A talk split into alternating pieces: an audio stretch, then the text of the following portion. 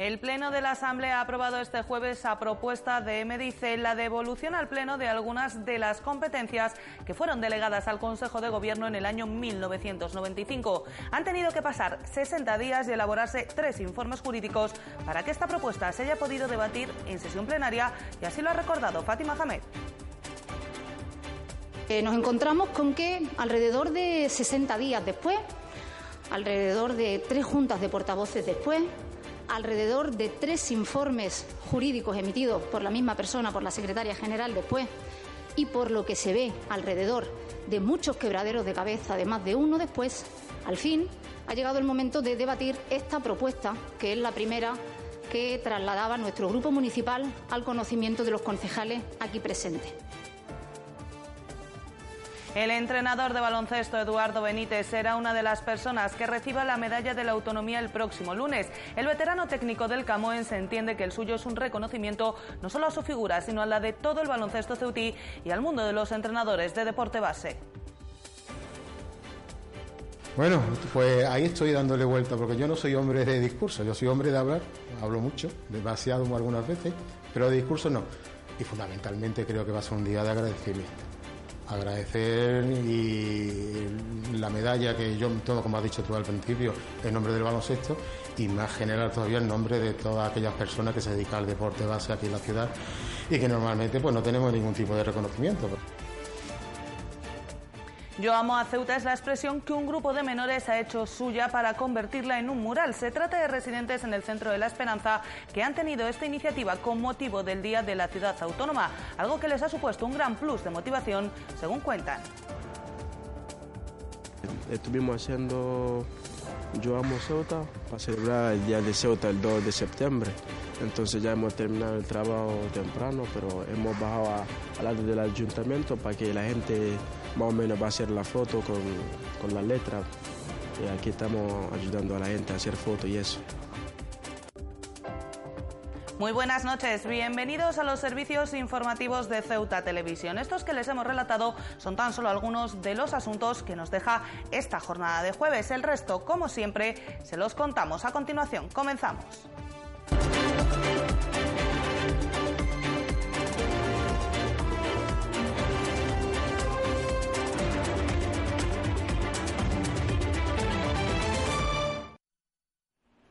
El Pleno de la Asamblea ha aprobado este jueves por unanimidad la propuesta de Medice sobre la devolución de las competencias al Pleno en el marco de la legislación vigente. Han hecho falta 60 días de estudio y tres informes jurídicos de la Secretaría General para que esta propuesta haya podido debatirse en Pleno y con su aprobación se deroga la cesión de competencias al Pleno llevada a cabo hace 24 años.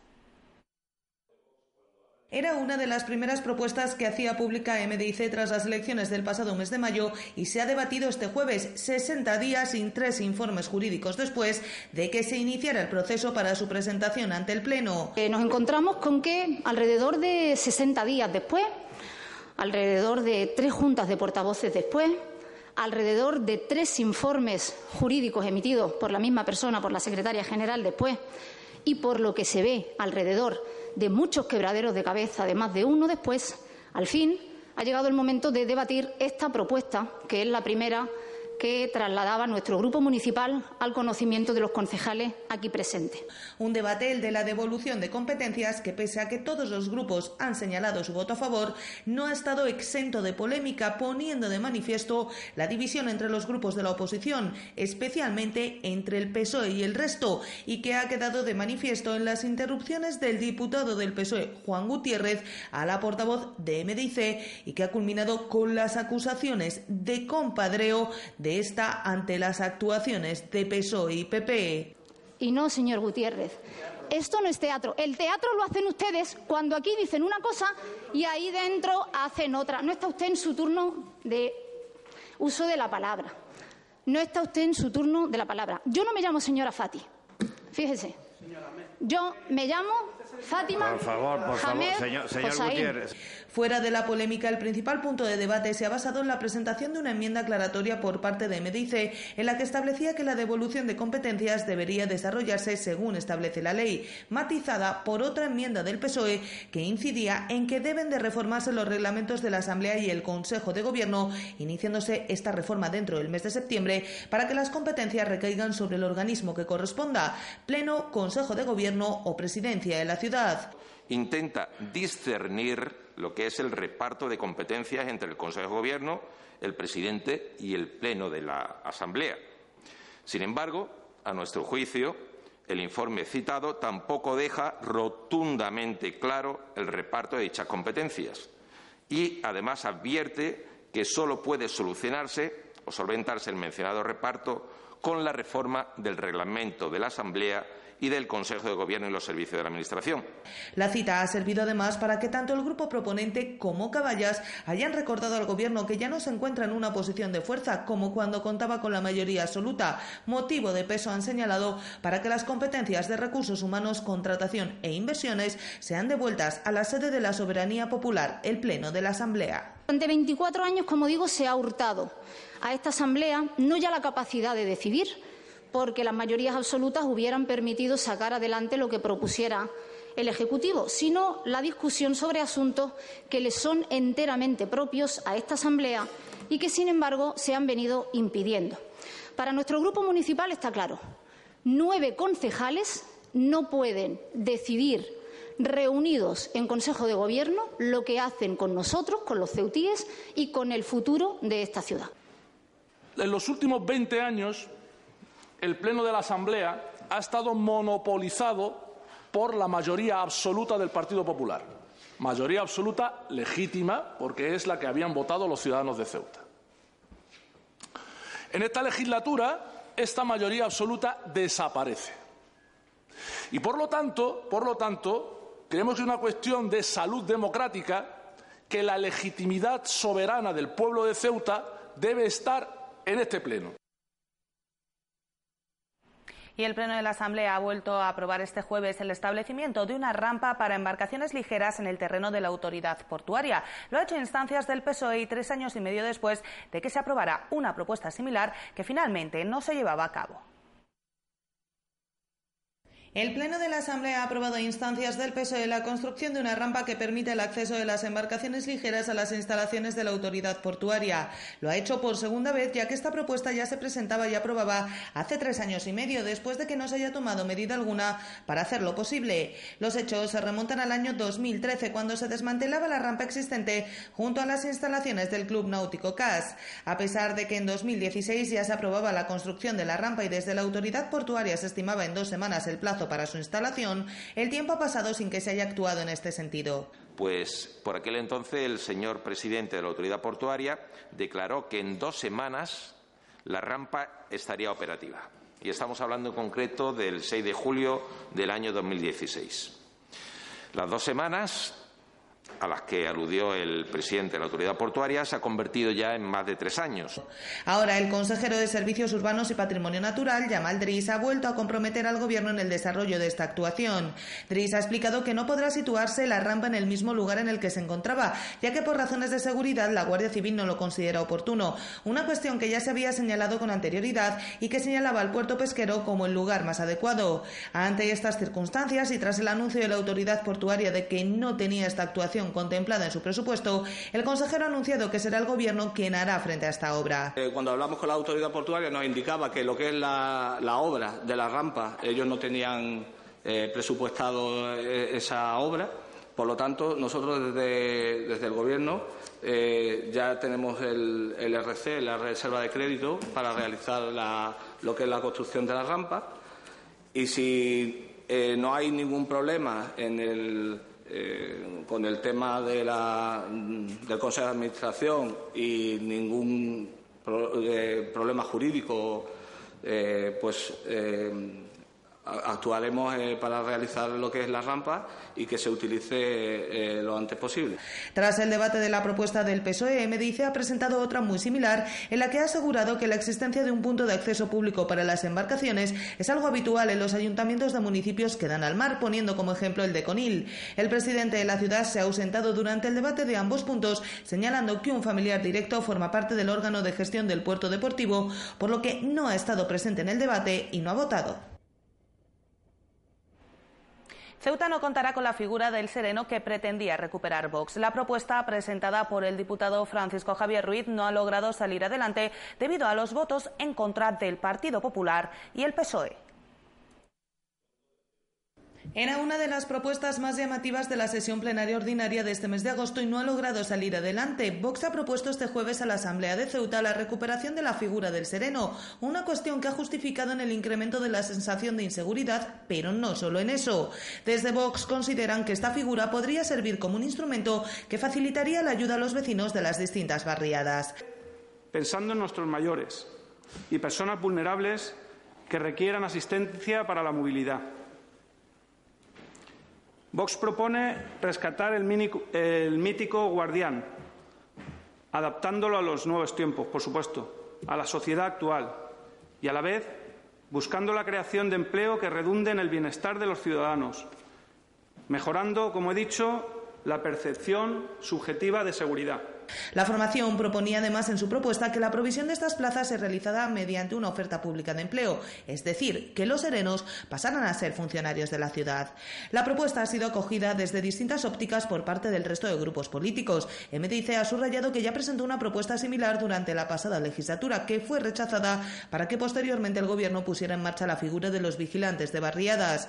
Para el portavoz de Caballas, la recuperación de esta figura sería una experiencia interesante, poniendo como ejemplo lo que sucede en Gijón, donde se realiza a través de una empresa privada, pero ha subrayado que estos serenos en ningún caso podrían dedicarse a labores de seguridad, recordando que esta función corresponde solo a las fuerzas y cuerpos de seguridad del Estado. Comparto porque hay una policía nacional, hay una policía local, hay una guardia civil que se tienen que dedicar a la persecución de los delitos y no un sereno. En la misma línea se ha manifestado el portavoz del Grupo Popular, Carlos Rontomé, que se ha manifestado en contra de esta propuesta, incidiendo en que la vigilancia nocturna corresponde a la policía local y el coste que poner en marcha esta figura supondría para la ciudad.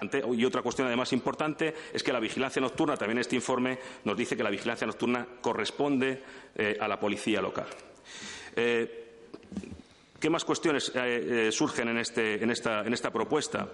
Es qué supondría realmente, tendría que el ayuntamiento tendría que asumir esa gestión directa no se puede eh, hacer a través de un contrato si lo que buscamos son funciones de seguridad. La propuesta no ha salido adelante ya que los dos grupos mayoritarios, PP y PSOE, han votado en contra de la misma.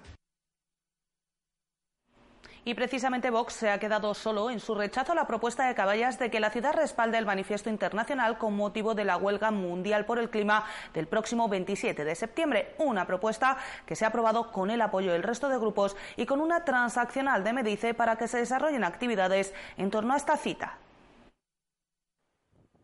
La ciudad respalda el manifiesto con motivo de la huelga mundial por el clima, una cita que tendrá lugar el próximo 27 de septiembre y cuyo objetivo es luchar contra el cambio climático, tal y como ha explicado el proponente Mohamed Ali. En la lucha contra el cambio climático y en las distintas iniciativas que se están planteando a nivel internacional y también a nivel nacional, consideramos fundamental que nuestra institución, la ciudad, también forme parte de la huelga convocada en el próximo mes de septiembre, el día 27, una huelga por el clima. La propuesta ha contado con el apoyo de la mayoría de los grupos de la Asamblea, incluido Medice, que ha dejado de lado su anterior veto a las propuestas de Caballas. Precisamente, la formación de Fátima Hamed ha planteado una transaccional a esta propuesta mediante la que pretendía que en torno a este día se desarrollen actividades en la ciudad y se realice una comunicación efectiva a la ciudadanía sobre las mismas. Una transaccional que ha sido aprobada por Caballas. Nos sumamos a la huelga mundial por el clima del próximo 27 de septiembre y es por ello, en consecuencia, queremos plantearle al grupo proponente una transaccional que incluya dos puntos. Primer punto, la inclusión de las acciones que en el marco de esta convocatoria se organicen en nuestra ciudad por las distintas entidades implicadas. Y, y, segundo punto, realizar una comunicación efectiva a la ciudadanía de las actividades previstas de modo que se dé a conocer el compromiso real de la institución en la lucha contra el cambio climático. La cuestión también ha sido valorada favorablemente por la consejera de Medio Ambiente, explicando que la concienciación es vital y que acciones de este tipo inciden en la misma. Por ello, creemos desde el Gobierno de la ciudad y desde eh, el Grupo Parlamentario Popular que es importante realizar este tipo de iniciativas y en este caso nosotros eh, apoyamos la propuesta que presenta el grupo Caballas. Eh, creemos también que desde la ciudad podemos hacer alguna actividad que tenga que ver eh, con esta iniciativa de, huelga mundial por el clima y creemos que desde Obimasa se podrían se van a plantear actividades a realizar este día. El único en salirse de esta tónica ha sido Vox. Su portavoz Carlos Verdejo ha subrayado que la ciudad no puede respaldar una huelga de estudiantes y ha insistido en la politización del manifiesto, señalando que está firmado por entidades feministas, antimilitaristas y ecosocialistas, poniendo de manifiesto hacia dónde se encamina el mismo. No le han faltado tampoco palabras para la joven Greta Thunberg, a la que se ha referido como la chica esa, cerrando su intervención con su propia reflexión sobre los medios de transporte. igual teníamos que cambiar el ferry por una patera para no contaminar, porque ya le digo, es un, son una serie de comportamientos un tanto extremistas.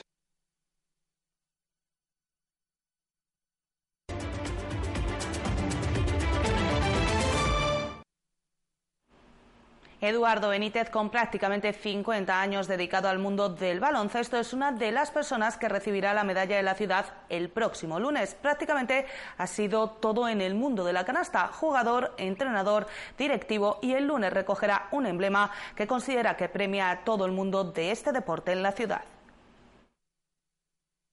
A Fernando Font le deben millones de españoles una pasión por un extraño juego que llegó para quedarse, el baloncesto. Aquel hombre nació en Ceuta, aunque su trayectoria que le llevó a ser seleccionador nacional en los Juegos de Roma, entre otras grandes citas, se desarrolló íntegramente en Barcelona.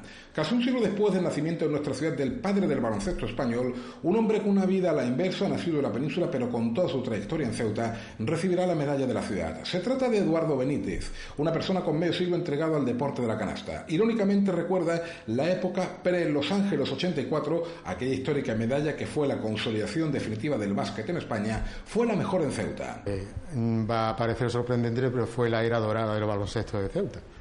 Porque alrededor de los años 80 eh, en Ceuta había dos equipos en categoría nacional masculina y un equipo en categoría nacional femenina. Es decir, que había tres equipos en categoría nacional, cosa que hace ya 40 años que no existe. Entonces estaba San José, estaba Villajovita, que teníamos el doble masculino y femenino. Teníamos la suerte de que aquí venía un remanente de soldados, de eh, hacer el servicio militar y siempre teníamos soldados de, una gran calidad. Había soldados ilustres nombres como el de Tomás Jufresa, base histórico de los mejores tiempos del Juventud de Badalona, que llegaron a jugar en equipos de la ciudad autónoma como consecuencia del servicio militar. Hoy la situación es diferente, tenemos más licencias que nunca, pero falta un equipo a nivel nacional. Ahora tenemos muchísimas más fichas, muchísimas más licencias federativas en formación, tenemos más de mil licencias entre chicos y chicas, pero sin embargo no tenemos representantes en categoría nacional. Y algo, algo deberemos hacer entre todos para conseguir que esta situación cambie tarde o temprano, porque es que no, no es normal, no es lógico. Pregunta obligada a todos los medallistas del Día de la Ciudad. ¿Qué se va a decir? Benítez señala que agradecerá la medalla que considera no es solo para él, sino para todo el mundo del baloncesto ceutí y en general para los entrenadores que sacrifican tiempo con sus familias para que los demás puedan practicar deporte. Bueno, pues ahí estoy dándole vuelta, porque yo no soy hombre de discurso, yo soy hombre de hablar, hablo mucho, demasiado algunas veces, pero de discurso no y fundamentalmente creo que va a ser un día de agradecimiento. Agradecer y la medalla que yo tomo, como has dicho tú al principio, en nombre del baloncesto y más general todavía en nombre de todas aquellas personas que se dedican al deporte base aquí en la ciudad y que normalmente pues no tenemos ningún tipo de reconocimiento. Por otro lado, ¿qué va a pasar con la selección española que empieza en estos días su participación en el Mundial de China? No es optimista en cuanto a las opciones de medalla, aunque tampoco lo descarta. Yo acabo de ver el último, el último test eh, yo he estado con ellos una semana entera en, los entrenamientos de la selección en Madrid. De hecho, tenía que hacer una serie de informes. Y subirse al cajón yo lo veo muy complicado. Lo veo muy complicado porque nos falta mucho peso interior. Y, ahora mismo hay jugadores, los de la NBA están muy bien, pero yo creo que la ACB, los jugadores de la ACB han llegado muy cansados, muy tocados. Y están entre algodones. Yo espero que de aquí a que vaya avanzando el campeonato vayan mejorando. Hablo de Jules y hablo de Rudy y podamos conseguir algo. Pero vamos, yo no es que quiera pecar de pesimista, pero estando a Estados Unidos, Australia, Serbia, va a ser complicado, va a ser complicado. La Unión General de Trabajadores celebrará su 130 aniversario con la visita al completo de toda la Comisión Ejecutiva Federal, con su secretario general José Álvarez a la cabeza. Se homenajeará al exalcalde Sánchez Prado y se colocará una placa conmemorativa en el lugar donde se fundó el sindicato en la ciudad autónoma. El 130 aniversario de la Unión General de Trabajadores no va a pasar desapercibido. Al menos esa es la intención de la UGT Ceuta, que desplazará la próxima semana a toda su comisión ejecutiva con su secretario general José Álvarez al frente para participar en distintos actos conmemorativos de tal aniversario. Aunque dicho programa de actos aún no ha sido dado a conocer en su totalidad, sí se sabe que se rendirá homenaje al exalcalde Antonio Sánchez Prados y a los policías locales fusilados junto a él por formar parte de su escolta. Al mismo tiempo se colocará una placa en el lugar exacto en el que se fundaron tanto el PSOE como la UGT en 1889. Concretamente, se ubicaba en la confluencia entre Agustina de Aragón y la calle Real. Precisamente durante el pasado mes de marzo, la Unión General de Trabajadores ya homenajeó a esos agentes de la policía local con motivo de la entrega del premio Antonio Céspedes La Latera. En aquella ocasión visitó Ceuta el número 2 del sindicato, Rafael Espartero. Y una sorpresa ha aparecido en la mañana de este jueves a las puertas del Palacio Autonómico, un mural con las letras Yo quiero a Ceuta para que las personas puedan fotografiarse con él. Se trata de una iniciativa puesta en marcha por el Centro de Alojamiento de Menores y que se instalará en distintos puntos con motivo del Día de Ceuta. Hay muchas maneras, quizá tantas como sentimientos o expresiones artísticas, de expresar el cariño por una ciudad. Por ejemplo, un mural hecho en parte con material reciclado que ha aparecido casi por sorpresa a las puertas del Palacio Autonómico con la expresión Yo amo a Ceuta. Lo han elaborado menores residentes en La Esperanza durante más de una semana de trabajo, como explica uno de ellos, Abu Bakr. Más o menos, por lo menos una semana, siguiendo todos los días, día y más por la noche también. Casi éramos un grupo más de 10, otro trabajo por el día, otro ayuda por la noche, para que alcance más el trabajo, ¿sabes? El mural se va a poder ver durante varios días con motivo del 2 de septiembre en varios puntos de la ciudad. Un mural que ha sido una auténtica motivación para estos chicos. Estuvimos haciendo Yo Amo Ceuta para celebrar el Día de Ceuta el 2 de septiembre. Entonces ya hemos terminado el trabajo temprano, pero hemos bajado al lado del ayuntamiento para que la gente más o menos va a hacer la foto con, con la letra. Y aquí estamos ayudando a la gente a hacer fotos y eso que incluso han tirado de material reciclado, tal y como recuerda Cristina Campoy, la monitora al cargo de la iniciativa. Láminas de cartón pluma y bueno, están rellenas con latas de refresco, que es lo que hace de soporte para reciclar también un poquito. Y bueno, luego el borde va recubierto de cartulina y simplemente luego hemos pegado un, papel que hemos encontrado que nos ha gustado y simplemente eso, para que miren un poquito a la piedra y demás, ya está, nada más. Así pues, permanezcan atentos. En cualquier lugar durante los próximos días pueden tener la oportunidad de inmortalizarse junto a una frase que quizá hayan dicho en alguna ocasión. Y este 29 de agosto se celebra el Día Mundial del Videojuego, un entretenimiento que cada día tiene más adeptos. Hasta un 40% de la población española juega de modo más o menos habitual. Destaca en los últimos tiempos el Fortnite, que practican el 60% de los menores de hasta 11 años. Lo hemos analizado en compañía de Alberto Illescas, presidente de Septenfrates.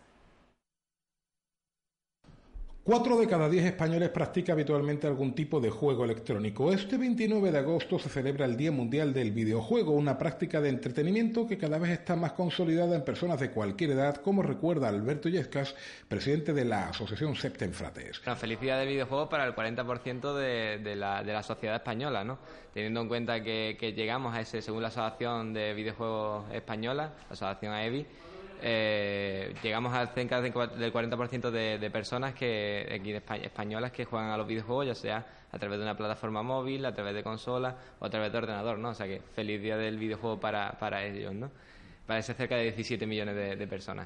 Y es que se refiere también a uno de los grandes fenómenos de la historia de este tipo de entretenimiento, el Fortnite. Lanzado en 2017 se ha convertido en todo un fenómeno, como decíamos, hasta el punto de que el 60% de niños de entre 8 y 11 años lo practican habitualmente. Eh, que esas son pautas que nosotros damos desde la asociación ¿no? a, los padres más con, con jóvenes, con niños pequeños que bueno que, digamos la zona de juego esté situada en, en, ambientes donde los padres estén por ejemplo en el salón también que tengan controlada el que tengan controlado el chat que se lo deshabiliten porque muchas veces pues juega gente un poco más mayor no y también el tema del sistema de pagos, que también lo, lo, gestionen, el sistema de cuentas, que también los se estén gestionados por los padres. ¿Se puede esperar algún terremoto similar al Fortnite en próximos meses? Siempre es impredecible, dice Yescas, pero en los últimos tiempos un viejo conocido reestrenado el pasado lunes y que de momento está siendo una auténtica sensación, apunta a ello. El WoW Classic, el World of Warcraft, pero digamos una, una, una remodelación, una remasterización a sus comienzos, ¿no? a los comienzos de 2004, 2005, 2006 y lo está petando, está todo el mundo entrando. Eh, justamente el lunes, que fue su, su apertura ¿no? al mundo, eh, llegó en stream en Twitch a 1,1 millones de espectadores en directo.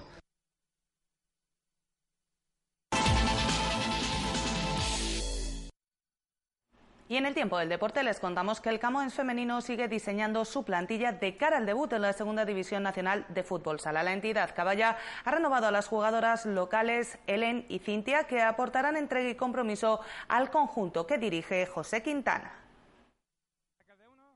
El Camoens femenino sigue perfilando su plantilla de cara a su próximo debut en la Segunda Nacional de Fútbol Sala el próximo 21 de septiembre. La entidad que preside Jesús Ortiz ha anunciado las renovaciones de las jugadoras caballas Helen Moya y Cintia Balseiro que se unen a la plantilla que dirige José Quintana. Helen Moya ha sido la primera en renovar a lo largo de esta mañana. La joven jugadora sumará su segunda temporada vistiendo la camiseta naranja y debutará en competición nacional en la modalidad de fútbol sala. Helen es una jugadora rápida con ganas de aprender y una lapa para las contrincantes. La segunda jugadora en renovar en el día de hoy ha sido Cintia Balseiro. La jugadora sumará, al igual que su compañera Helen, su segunda temporada en el Club Naranja y debutará en Segunda Nacional de Fútbol Sala. Cintia es una jugadora con mucha potencia guerrillera y con una buena ejecución de caragol. Además, la entidad caballo disputará este fin de semana los amistosos en Málaga, donde las de José Quintana medirán sus avances ante dos buenas piedras de toque. El viernes el Camões femenino se enfrentará al Monasil 2013, equipo de su mismo grupo, y ya el sábado las caballas se enfrentarán al Atlético Welling, conjunto que descendió a categoría autonómica el pasado curso. El Camões femenino comenzará la temporada el 21 de septiembre a domicilio visitando la complicada cancha del Deportivo Córdoba, en el que será el debut de las caballas en la Segunda Nacional de Fútbol Sala Femenina.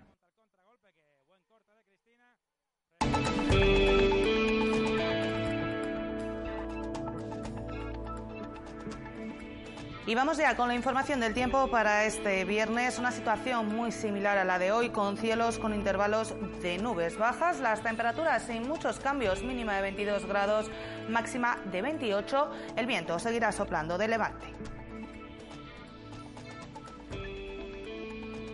Y el número premiado en el sorteo de la Cruz Roja de hoy ha sido el 135 135. Nosotros nos vamos ya, pero antes de despedirnos les dejamos con las imágenes de la clausura de la exposición de Proy Alegremente que se ha podido visitar durante los últimos meses en el Museo del Rebellín. Con ellas les decimos adiós, no sin antes recordarles que pueden seguir toda la actualidad de la ciudad en nuestros perfiles en las redes sociales Facebook y Twitter y como no, aquí en www.ceutatv.com. Hasta mañana, adiós.